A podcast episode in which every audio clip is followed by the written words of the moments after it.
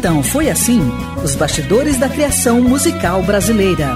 Um programa que desvenda a gênese de músicas que marcaram época e que revela sentimentos, emoções e situações vivenciadas pelos autores e compositores no momento da criação. Um programa repleto de informações e curiosidades sobre as relações de parcerias e os processos criativos musicais. Produção e apresentação: Rui Godinho. Beleza! É tudo isso e muito mais. Quero convidar você para 60 minutos de puro prazer.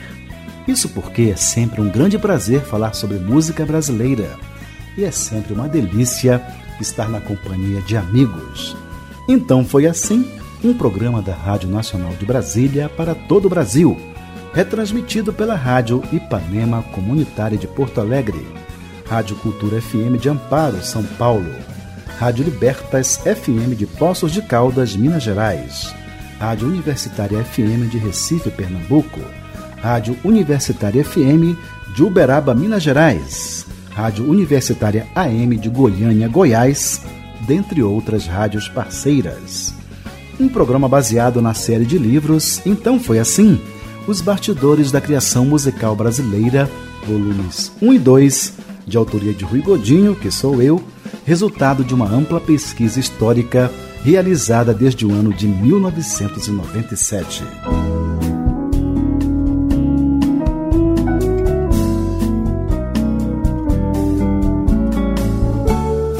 O destaque deste capítulo é um cantor e compositor de grande valor.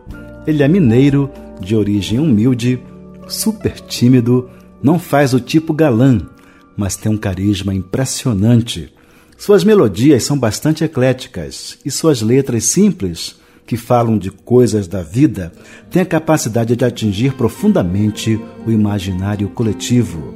O nome dele é Vanderly, gravado por Rita Ribeiro e Gal Costa, autor de românticos Onde Deus Possa Me Ouvir e Esperando Aviões, que é a música da vez. Você lembra? Meus olhos te viram triste olhando pro infinito, tentando ouvir o som do próprio grito.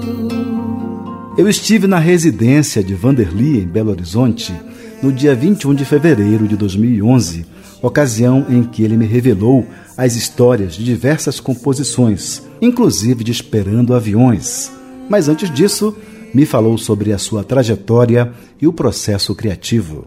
Na tua arte, você atribui alguma coisa espiritual, alguma coisa que vem de cima?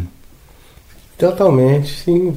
Trabalho com dois caras, um que sai de dentro e outro que vem de fora, né?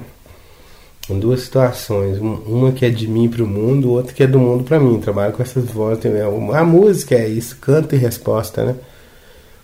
É, crio conflito e tal. A gente não sabe exatamente o que nos leva a fazer determinadas perguntas, né? Mas geralmente as respostas vieram antes.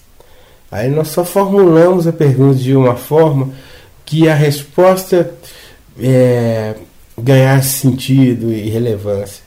Né? A, tenho a impressão que a espiritualidade ela está implícita em tudo que se faz, porque principalmente nas artes, já que o que fazemos, na verdade, é espontâneo. Não, não, geralmente, um, um, artista não se explica. Não, um fato assim, que, que eu percebo ao identificar um artista aqui e ali no, pelo mundo é o fato dele ser inexplicável. Assim, nunca é uma pessoa enquadrável. Nunca é alguém em paz com, com tudo, né? é sempre alguém conflituoso, que alguém meio atormentado. O criador ele, ele carrega isso, ele sofre por uma coisa que ele inventou, é uma loucura isso. Né? Ele, ele, ele, ele né, aquela do Drummond, né? um poeta mente, né? um fingidor, né? Uhum. E, um finjador que devera sente, alguma coisa assim, né? E a gente tão acredita tanto, né? É que eu, tá, eu tô ali terminando várias músicas, começa, termina, começa, termina. E já, já começa a virar um, um personagem que dá vivo aqui, que, fantasma que fica passeando aqui. me perguntando coisas que eu vou fechando as músicas depois. Como explicar isso? Não sei. Para você, como é que é a sua relação com a música e a sua relação com a letra, já que você faz as duas? Acho que as duas coisas vêm das duas formas, né, para mim. Eu tenho mais facilidade em desenvolver melodia. Mas eu não eu desconfio dessa facilidade melódica. Porque compor é muito parecido com lembrar. E muitas vezes a gente está lembrando achando que está compondo. Né? Por isso que existem tantas músicas iguais. Assim, muito né, incomodamente parecidas.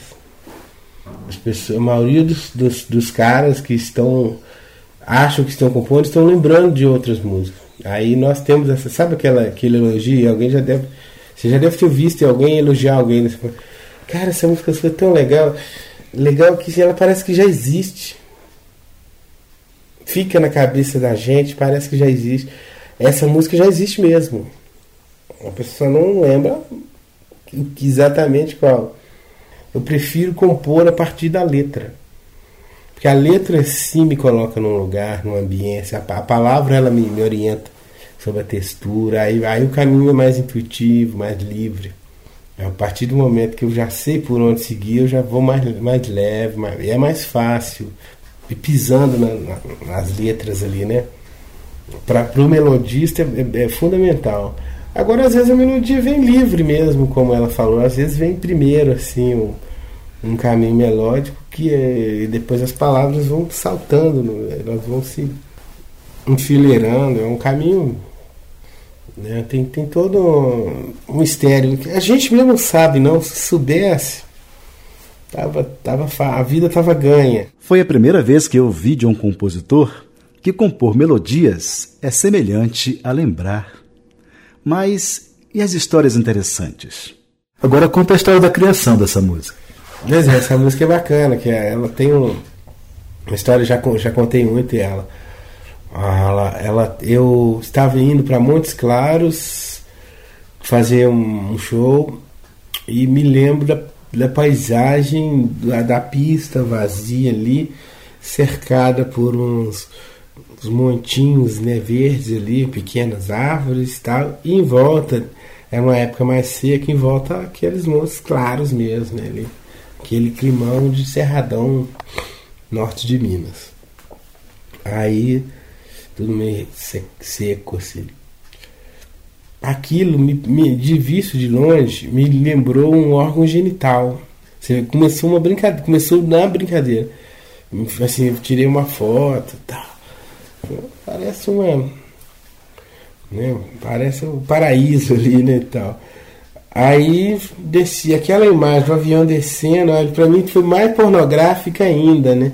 Então fiquei com essa imagem na cabeça. Aí à noite no hotel, depois do show, na madrugada, bate aquela. que, que vem o santo, né? O cavaleiro vem e ele pediu emprestado essa imagem, né? Pô, faça alguma coisa com isso. Aí eu quis. Tava meio assim com a mulher, mais ou menos tal e aí eu quis falar pra minha mulher e tal. Aí fiz a música pra ela ali, naquela coisa, tentando é, pegar um traço né, do nosso encontro e tal, até ali. E a imagem da pista ali, sua pista vazia, esperando aviões e tal. Pra mim é, é, é puro sexo, assim, né? Quase uma mulher esperando um homem, assim. O, o próprio sou, o lamento no canto da sereia esperando o naufrágio das embarcações. Para mim é sexo também, mas as pessoas leem mitologia, tem gente que acha que tem tudo ali, mas para mim é puro sexo, né? né? Só Freud explica isso, né? Interessante, né? É, as pessoas veem mais do que eu digo, na verdade. Eu fui fazendo, tecendo imagens de amor, assim, do encontro amoroso com a mulher e tal. Ao mesmo tempo a música parece extremamente triste, né? Parece alguém que vai, vai morrer de amor. E não é isso, é, é o encontro, ela não é o desencontro, né? Essa aqui vai surpreender, viu? É, é as pessoas sempre pensam que é, que é uma música da distância e ela é de, é, ela é de penetração, né? O, o assunto do refrão todo é, é, a penetração, né? Sou um velho diário perdido na areia, esperando que você me lê. Para mim, eu, eu vejo um, uma mulher nua, assim, me esperando. Eu sou pista vazia, esperando aviões. Pra mim é pura sensualidade. As imagens, né, elas, elas são fortes, né? Elas acabam a, pessoa pega uma imagem e a música fica girando em torno daquela imagem. E pode se imaginar tudo ali nessas imagens, essas metáforas. Então foi assim que nasceu Esperando Aviões, composição de Vanderly, que ouviremos na voz do próprio criador.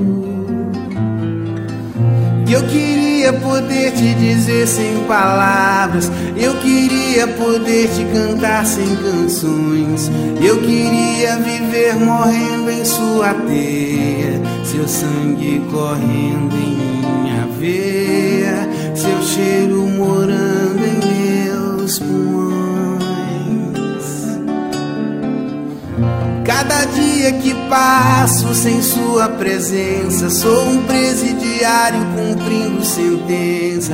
Sou um velho diário perdido na areia, esperando que você me leia. Sou pista vazia, esperando avião.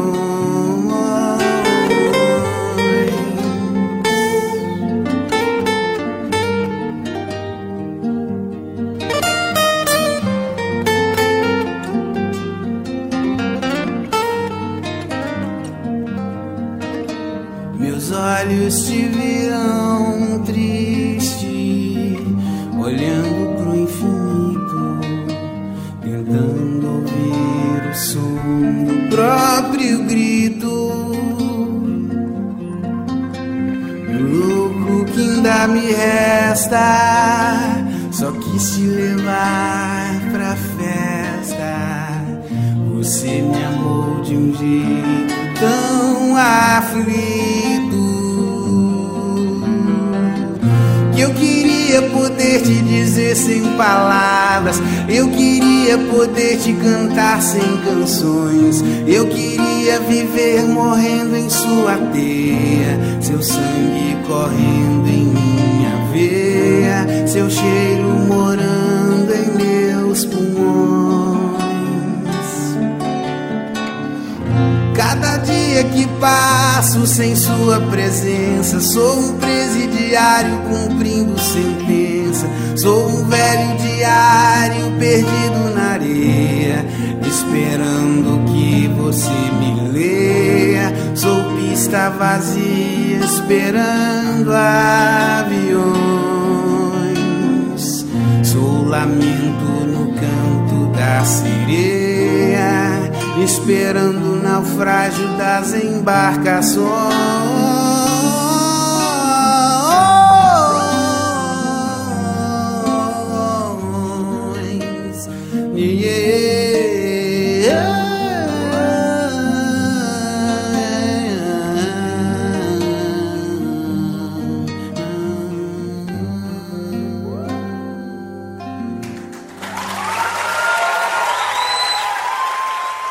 Maravilha! Ouvimos Esperando Aviões, composição e interpretação de Vanderli.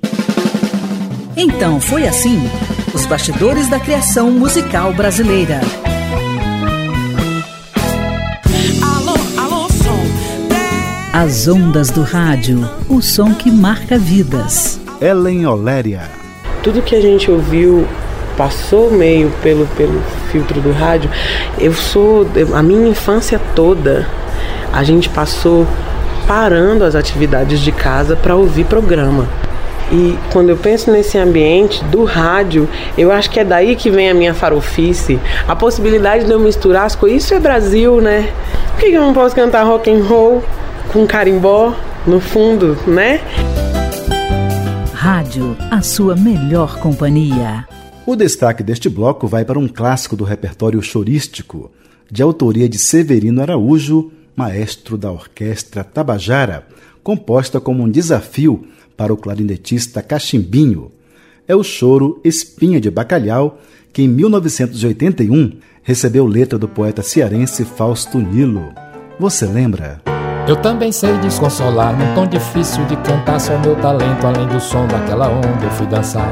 Tão bem adocicando teu batom como um bombom, te lambuzei com a minha frase mais redonda. O choro Espinha de Bacalhau foi composto em 1937 por Severino Araújo, com a maliciosa intenção de desafiar o fôlego de seu parceiro, o clarinetista Sebastião de Barros, conhecido como Cachimbinho.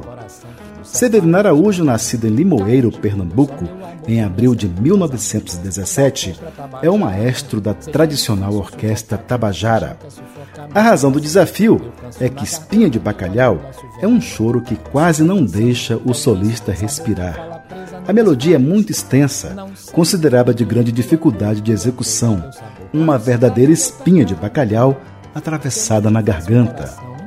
O poeta cearense Fausto Nilo que colocou letra em 1981, afirmou o seguinte: Espinha de Bacalhau é uma música que eu conheço, é a lembrança mais remota que eu tenho do ano de 1937, de um compositor nordestino, paraibano.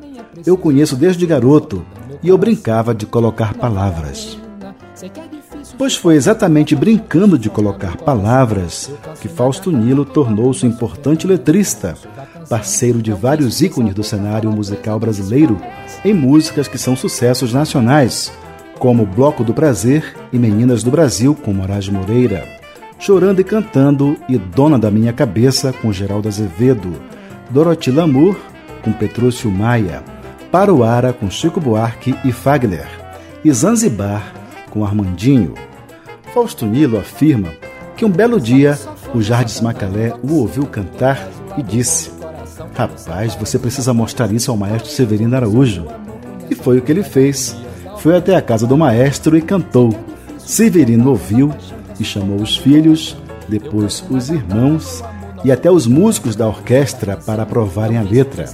A música foi aprovada e comemorada com bolo e café foi uma coisa maravilhosa, festeja Fausto. Fausto Nilo trouxe para a letra o clima de sufoco da música, pintando uma cena típica dos bares da Orquestra Tabajara com um fulminante amor de gafieira. Espinha de Bacalhau, com a letra de Fausto Nilo, foi gravada por Ney Mato Grosso e Gal Costa em 1981. Em 2002, o próprio Fausto Nilo a gravou no CD Casa Tudo Azul. Então foi assim que nasceu Espinha de Bacalhau, composição de Severino Araújo e Fausto Nilo, que iremos ouvir na voz de Fausto Nilo. Eu também sei desconsolar, num tom difícil de cantar só meu talento, além do som daquela onda eu fui dançar.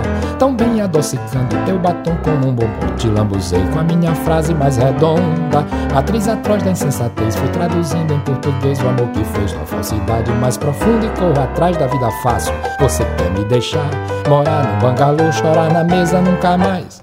Saxofone ou satanás me intoxica com teu cais O lado bom do coração que nos separa dos metais Cara gigolô, só meu amor conhece a cor das harmonias Da orquestra tabajara Sei que é difícil suportar quando a paixão quer sufocar meu coração Eu canso na garganta, meu amor, nosso veneno é do caroço da canção. É um vício, tem sabor que a fala presa não desfaz. Não sei quem pintou tua cor, tua tez, teu sabor. Com a mocidade onde eu pecava. Se eu não tivesse um coração, minha emoção já nem dava essa voz. Talvez sonhando dancei nu, ao lado do abajur eu devo ter te beijado com paixão. Foi quando um popular me despertou, me deu notícia que esse amor de gafieira não tem mais. Apresentei o meu sorriso e alguém de lá me perguntou onde é que eu tô que não agarra essa morena. Eu lhe falei, nem é preciso padecer na solidão, meu coração não vale a pena. Sei que é difícil suportar quando a paixão quer sufocar meu coração. Eu canso na garganta, meu amor, nosso veneno é no caroço da canção. É um vício, tem sabor que a fala presa não desfaz.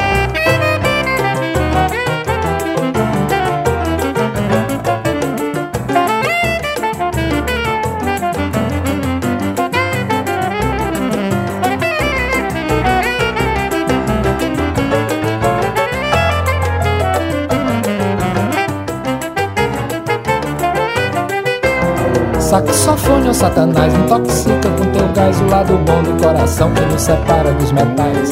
Cara de só meu amor, conhece a cor das harmonias da orquestra Tabajara. Sei que é difícil suportar quando a paixão quer sufocar meu coração. Eu canso na garganta e meu amor, nosso veneno é no caroço da canção.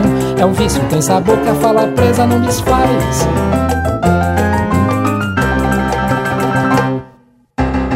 Maravilha! ouvimos Espinha de Bacalhau, composição de Severino Araújo e Fausto Nilo, na voz de Fausto Nilo.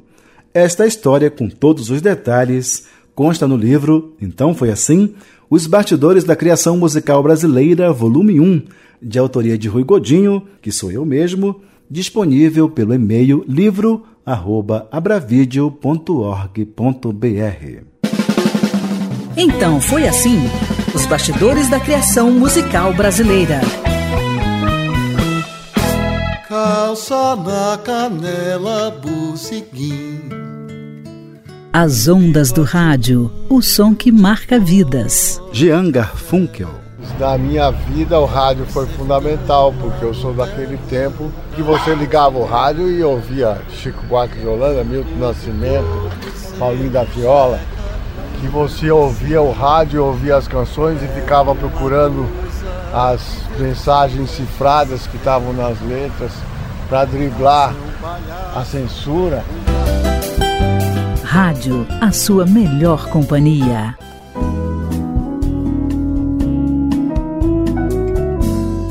Realmente é um grande prazer compartilhar com você as histórias que fazem parte da pesquisa e dos livros. Em algumas histórias, a gente precisa puxar pela memória. Por exemplo, você lembra de Asa Morena, aquela música da Zizi Posse? Me faz pequena, asa morena, me alivia a dor, aliviando a dor que mata, me faz ser teu amor. Geralmente é assim que as pessoas se referem às músicas acreditam sempre os intérpretes que mais aparecem e não os seus verdadeiros autores, quando estes não são os intérpretes. É preciso que se esclareça. Asa Morena não é da Zizi Posse. Ela apenas a canta e, por sinal, muito bem. Esta música é de autoria do cantor e compositor gaúcho Zé Caradípia, nascido em Canoas, Rio Grande do Sul, em fevereiro de 1956. O que ocorre invariavelmente é que o compositor fica relegado ao segundo plano. O intérprete é quem mais aparece. Mas em nosso programa, com as devidas reverências aos intérpretes, o foco principal é a criação e o criador. Zé Caradípia é o nome artístico de José Luiz Fernandes, que tem a ver com cara de piá, que é o mesmo que cara de menino. Mas ele resolveu acentuar o caradípia para não ficar parecendo com cara de pia, ele compôs Asa Morena momentos após ouvir Asa Branca, na voz do glorioso Luiz Gonzaga. Em entrevista a mim concedida em agosto de 2010 por telefone, Zé Caradípia contou a interessante história de como surgiu Asa Morena. Corria o ano de 80, né? Setembro de 80 eu estava na casa onde morava então a minha mãe ainda, é, em Viamão, aqui no Rio Grande do Sul. E eram 11 e meia da manhã, aquela época, os programas de almoço, Jornal do Almoço aqui, por exemplo, começa tipo meio-dia, meio-dia e cinco. A época começava um pouco mais cedo, programa, às 11 e meia por aí. E estava lá o Gonzagão num programa desse, não me lembro em que canal, mas enfim, estava ali o Gonzagão e eu não recordo se estava falando da sua trajetória ou se tantos anos que tinha composto a Asa Branca. E nisso me deu, pintou aquela estrelinha no firmamento. Por que não uma asa morena, né?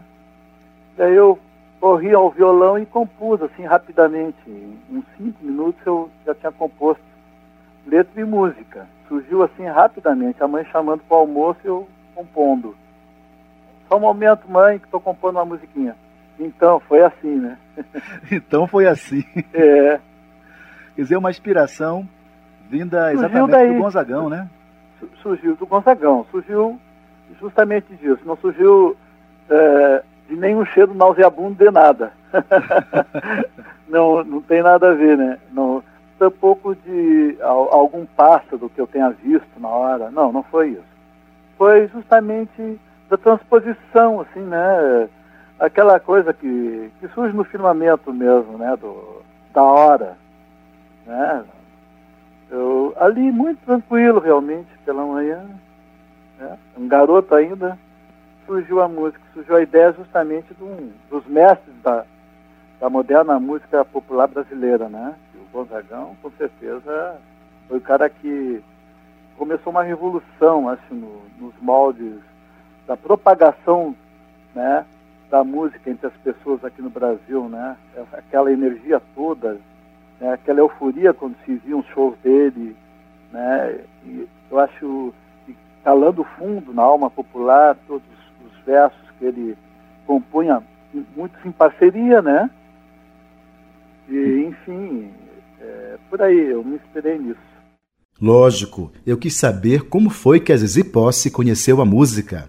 E o Zé Caradípia não se negou a contar. 1980 foi um ano super importante para a minha trajetória. Nesse ano eu compus a Asa Morena. Em setembro próximo, faz 30 anos que eu compus a Asa Morena. Em agosto desse mesmo ano de 80, eu conheci uma pessoa muito importante na minha vida profissional, chamada Armando Pitigliani. Deve ser conhecido de todos que fazem música nesse país. Esse produtor super importante da então uh, uma das principais uh, gravadoras nacionais, a Philips Phonogram, né, hoje Universal. Ele me viu tocando num festival aqui no Rio Grande do Sul, lá na cidade de Torres, e gostou demais do meu trabalho. E convocou-me ao Rio. Naquele mesmo ano, em novembro, eu fui para lá. Ele, eu, na época, eu não tinha composto a Asa Morena, compus no intercurso, né? De agosto a novembro, compus em setembro. Daí uh, enviei algumas, algumas canções, gravei aqui, enviei algumas canções para o Rio. E chegando lá ao Rio, o produtor da Zizi, é o João Augusto, atualmente é dono da DEC Produções, na época, se não me engano, ele já era, né? Dono da DEC. Mas, enfim, ele era produtor da Zizi à época. E pediu-me pediu a música para Zizi gravar, ele gostou demais da música, achou que ficaria maravilhosa com ela. E realmente foi o que sucedeu. Uh, cerca de ano e pouco depois, em 82, uh, ah, em outubro de 82, ela gravou e foi esse grande sucesso, todos sabemos atualmente. Então foi assim que nasceu Asa Morena, composição de Zé Caradípia, que vamos ouvir na voz do próprio autor.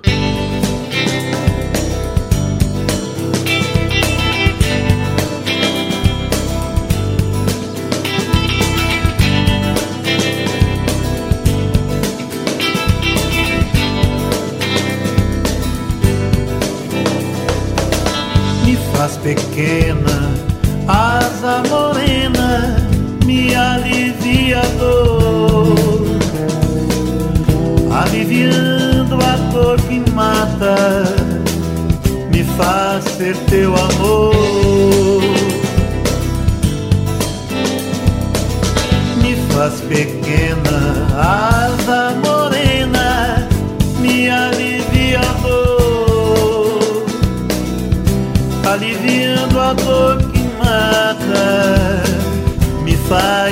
Teu amor.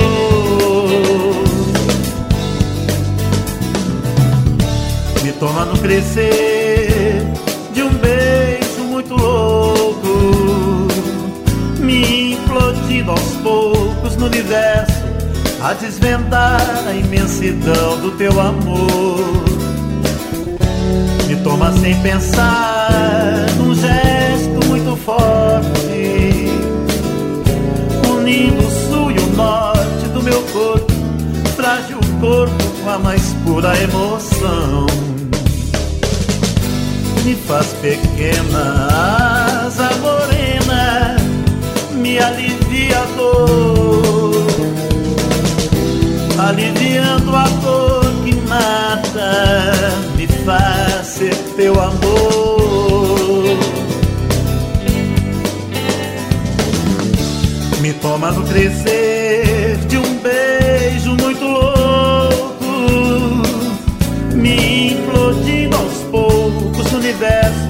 a desvendar a vastidão do teu amor. Me toma sem pensar num gesto muito forte, unindo o sul e o norte do meu corpo, frágil corpo com a mais pura emoção.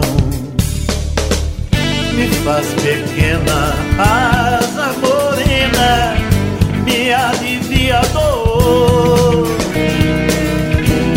aliviando a dor que mata, me faz ser teu amor, me faz pequena asa morena, me alivia a dor, aliviando a dor que mata, me faz ser teu amor.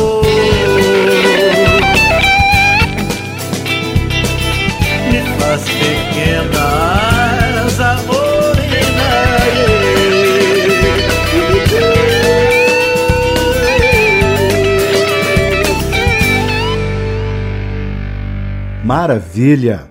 Ouvimos Asa Morena, composição e interpretação de Zé Caradípia, compositor gaúcho que continua fazendo músicas e lançou recentemente o DVD Armadilha Zen. Então foi assim: os bastidores da criação musical brasileira.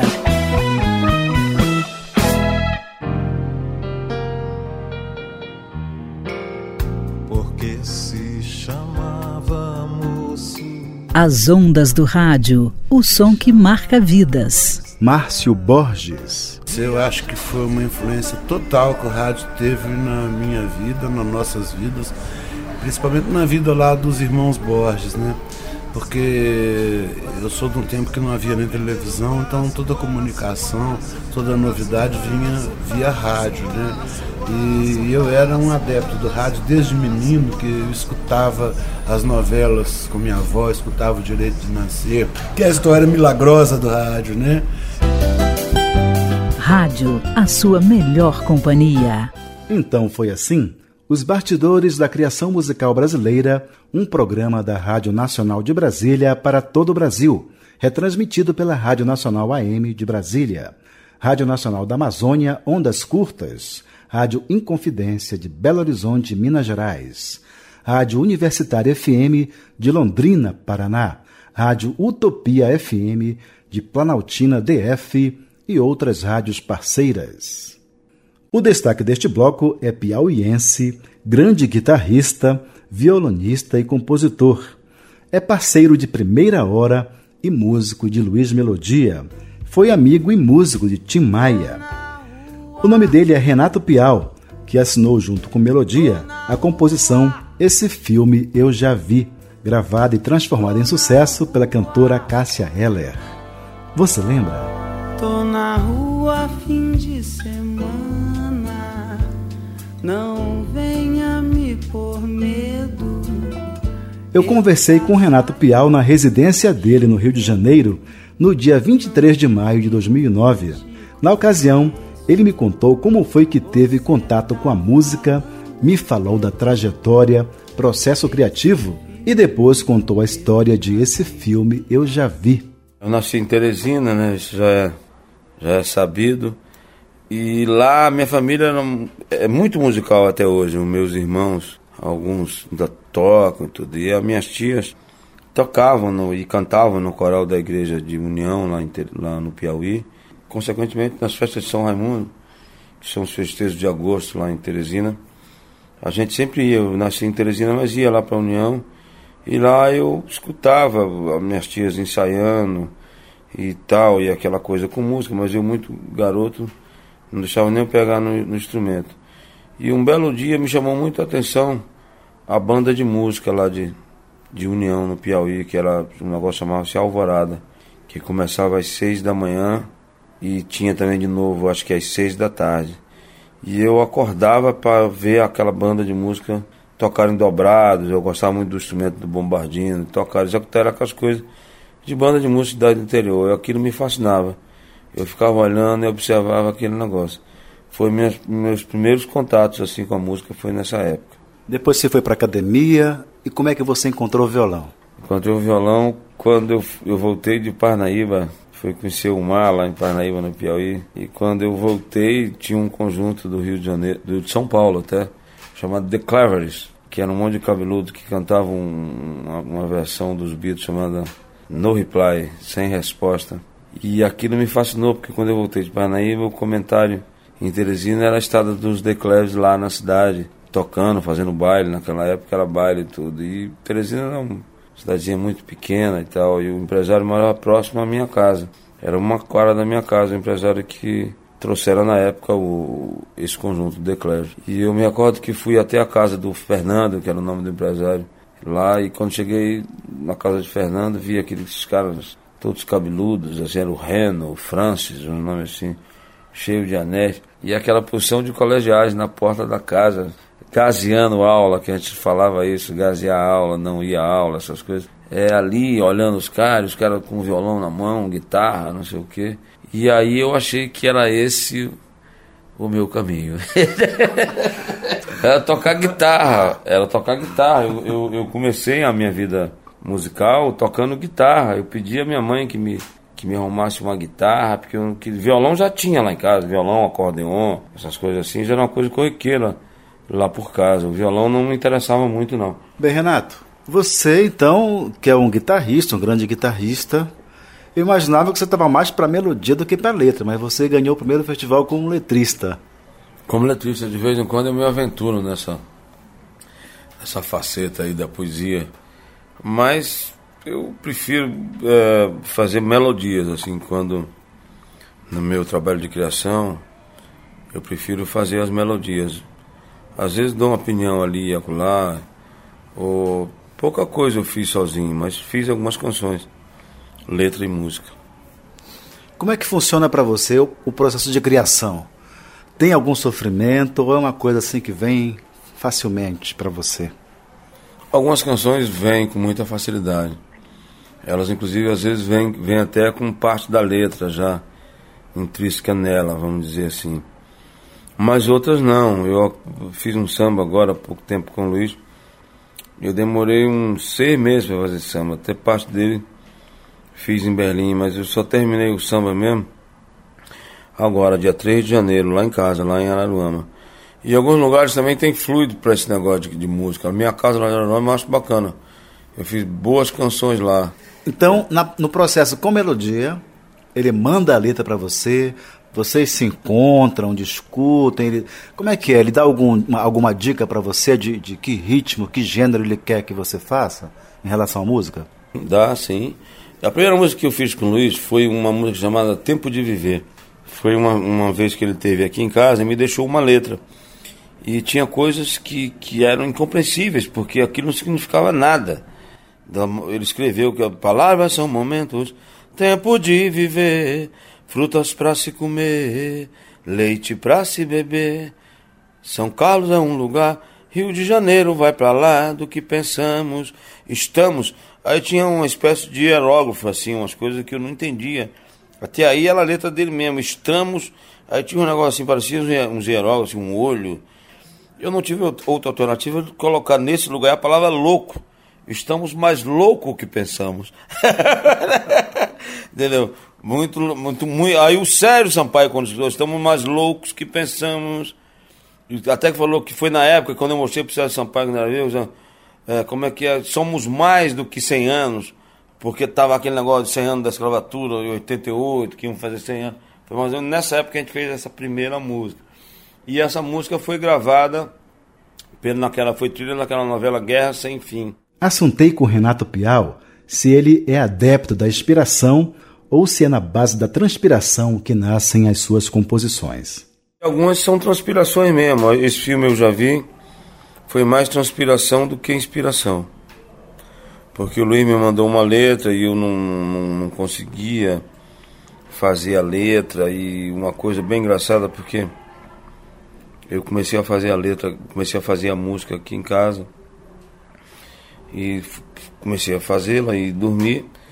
E no outro dia acordei e quis lembrar, lógico. A primeira coisa que fiz foi pegar o violão e e tentar lembrar da canção, mas ah, eu não conseguia evoluir na canção. Que a canção, não sei se você conhece, eu já vi uma que a Cassia ele até gravou, fala Tô na rua, tô na rua, tô na... Estou na rua aconteceu porque, na verdade, não tinha isso, a letra era inteiriça, era tô na rua fim de semana, não venha me por medo, eu já saio rochedo, não te vi, não te conheço, você está falando grego. Esse filme eu já vi. O lance era esse. Só que no momento que eu fiz a música, que eu comecei a, a, a experiência de, de tocar música, já como eu havia feito na, na noite anterior, eu não conseguia cantar o Tô na rua fim de semana. E engasguei nesse Tô na rua. Caramba, tô na rua e não saía e acabou ficando o refrão da porra da música. Isso aí realmente não tinha. Esse tô na rua é porque eu travei, eu não conseguia, não, não existia esse tô na rua. A letra que o Luiz me mandou era tô na rua fim de semana, não venha me por medo, era uma coisa inteiriça, você vê que eu já, eu já saio um rochedo, tô na rua fim de semana, não venha me por medo, eu já saio um rochedo, a, a, a, a métrica é essa. Uhum. E eu, não sei porque carga d'água, não conseguia cantar. Fiquei nesse tô na rua. e acabou que virou o refrão da música. E graças a Deus, Cássia gravou, a melodia gravou, a música tocou muito. É uma música que eu acho muito bem feita. A música, no caso, ela se impôs, né? Ela se impôs, é verdade, porque essa coisa do, do, do, do letrista, que é o caso, muitas coisas, te mandar a letra é legal, porque você pega a letra, uma ou outra coisa que você acha que não que não tem a musicalidade, você troca ali, ó, porque é, entendeu? Ficou muita letra para pouca música ou vice-versa. Você dá aquela coxambrada ali e, e faz, cara. Entendeu? Então, às vezes é uma palavrinha que que muda, mas eu não costumo mexer muito nos versos do que o do que o poeta manda, entendeu? Do que o poeta escreve. Eu acho que é, é, você invade uma criação que já foi feita. Por exemplo, eu compus uma música chamada Maré Luz, com o grande Manel de Barro lá do Pantanal. O Manel já ouviu a música pronta. Eu não houve esse processo. O Manel já é um senhor. Deus, eu, e eu só consegui fazer essa. Nunca mais eu consegui fazer uma outra. Também não, não, não, não peguei mais. No, eu tentei musicar uma outra coisa do Manel, mas acho que os versos não, não, não, não, não, não, não são muito adequados para a música. Acho que é uma diferença muito grande entre o poeta em si, Carlos Dumont de Andrade, é, sei lá, João Cabral de Melo Neto, Manel de Barros, né, Vinícius de Moraes enquanto poeta. É uma coisa, mas Vinícius de Moraes enquanto artista é outra coisa totalmente diferente. É, enquanto é letrista, né? É. Eu acho que há uma conotação bem diferenciada entre poesia e letrista. Claro, claro, ela, ela se encaixa ali, algumas coisas já vem, já vem naquele. com a, a melodia que você canta, na, no fonema que você emite, já está ali mais ou menos o, a palavra que você quer. Entendeu? Que você. Não é nem que você queira, que se adequa ali, que se adapta ali a, a aquela melodia. Então foi assim que nasceu esse filme Eu Já Vi, composição de Luiz Melodia e Renato Pial, que ouviremos na voz de Cássia Heller.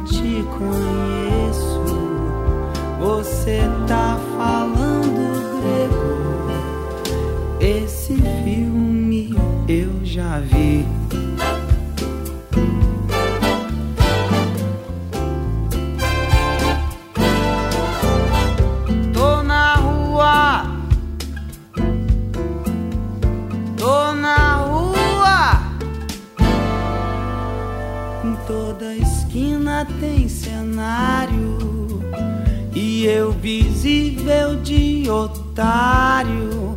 E ele servindo a nossa dor.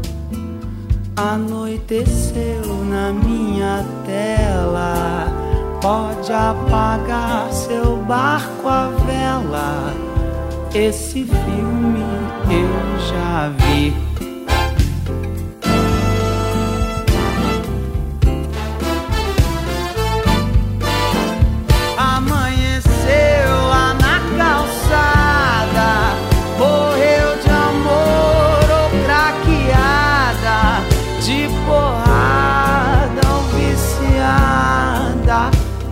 Passo então a navalha na noite, fatiando o que eu não vi. Passo então a navalha na noite, esse filme eu já vi.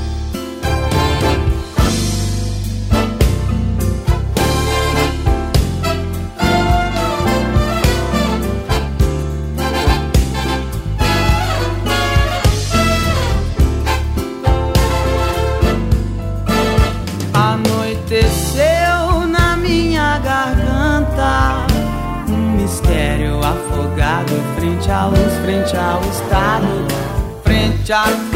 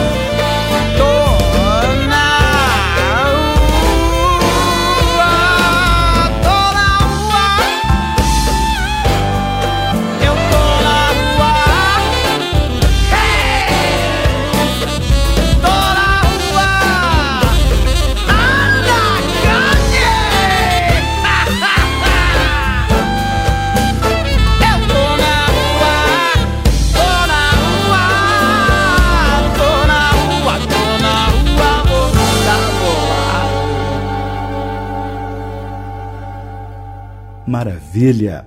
Ouvimos esse filme Eu Já Vi, composição de Luiz Melodia e Renato Pial, na voz de Cássia Eller.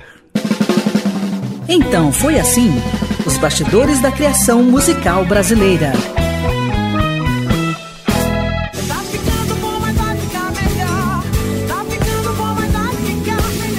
Isso eu posso garantir, tá ficando bom, mas vai ficar melhor. Está na hora de matar mais uma curiosidade da música brasileira. E a música destaque deste bloco é um tema instrumental, encomendado para a abertura de um programa humorístico da TV Globo, composta pelo multiinstrumentista cearense Zé Menezes. É o tema de abertura dos Trapalhões. Você lembra?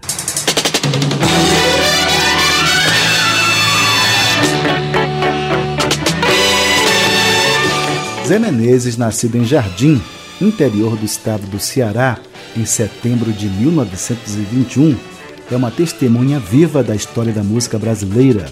Tocou em duo com o violonista garoto, fez parte do quinteto do Radamés, juntamente com Chiquinho do acordeon, Luciano Perrone e Pedro Vidal.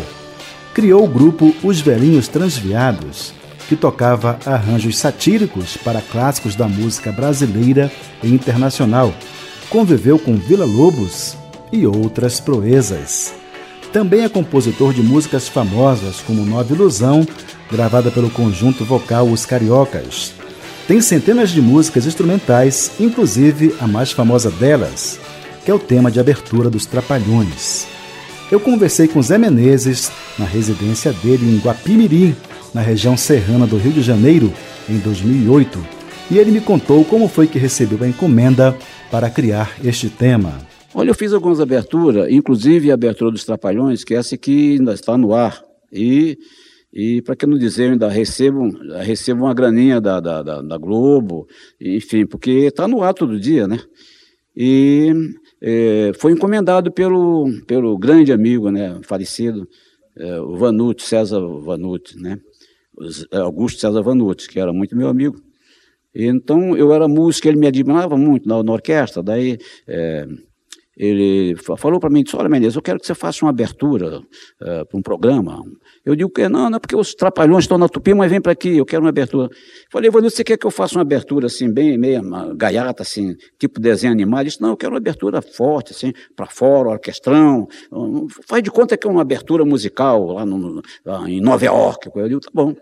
Eu fui para casa e fiz, do mesmo jeito que eu fiz no violão, que eu gravei no meu cassete foi a maneira como eu orquestrei para a grande orquestra da Rádio Nacional, na, do, da, da, televisão Globo, naquela, naquela ocasião.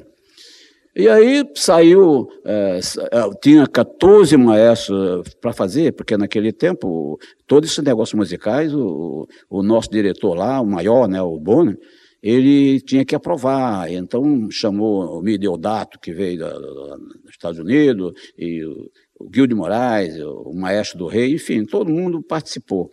E eu corri por fora, né, descontraído, fiz a minha, chamei o Altamiro, assim, isso é a verdade, chamei o Altamiro, e eu queria mostrar ao Vanucci a minha intenção, como é que era, né, do, do negócio. Eu digo, o negócio muda e, e fira e coisa, e eu mostrei. Daí eu escrevi a melodia para o Altamiro e mostrei o Vanucci, o Vanucci aprovou de cara. Daí eu fiz o, arranjo orquestral, fiz uma, uma, uma inovação, porque eu, eu, coloquei na hora cinco guitarras fazendo também naipe com os metais, que reforçou os metais, ficou mais, mais, mais pique. E na hora da percussão, eu então, como na hora da, da base não tinha percussão, eu fiz a percussão nas próprias guitarras, fazendo os tamborins, fazendo a gogô, fazendo, fazendo tudo que tem direito de, de, de percussão, a guitarra é percussão. É tanto quando hoje faz muita muita gente fica fazendo essas coisas, eu, por exemplo, não gosto de fazer isso. Mas no meu, no, no, na abertura eu fiz essa coisa toda porque eu estava concorrendo aí com muita gente boa. E o Boni aceitou a minha, até hoje está no ar. Então foi assim que nasceu o tema de abertura dos Trapalhões, composição de Zé Menezes, que vamos ouvir na interpretação de uma grande orquestra.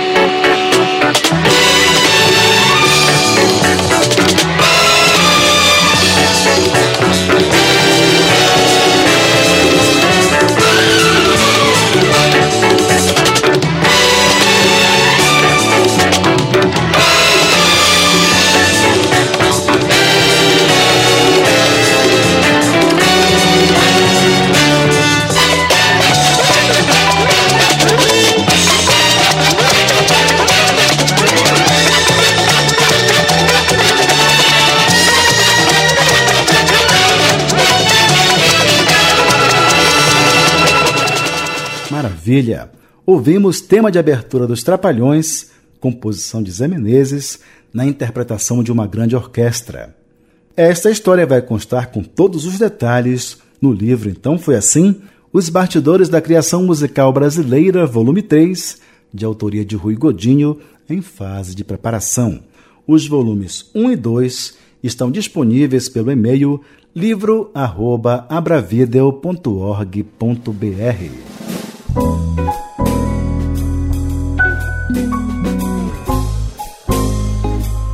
Pois é, subiu a placa de um minuto. Nosso tempo está acabando. Hoje ficamos por aqui, mas eu quero confirmar desde já um novo e prazeroso encontro para a próxima semana, neste mesmo horário. Aproveitem e convidem os amigos para este momento de prazer radiofônico.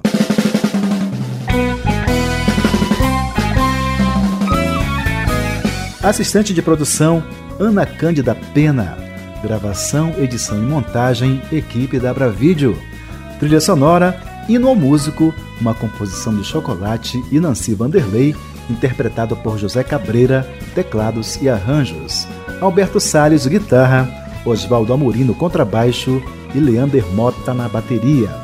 Para críticas e sugestões, o e-mail é programa arroba abravideo.org.br programa arroba abravideo.org.br Muito obrigado pelo seu carinho e pela sua atenção.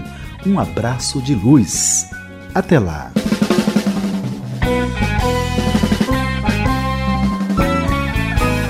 Então foi assim: os bastidores da criação musical brasileira.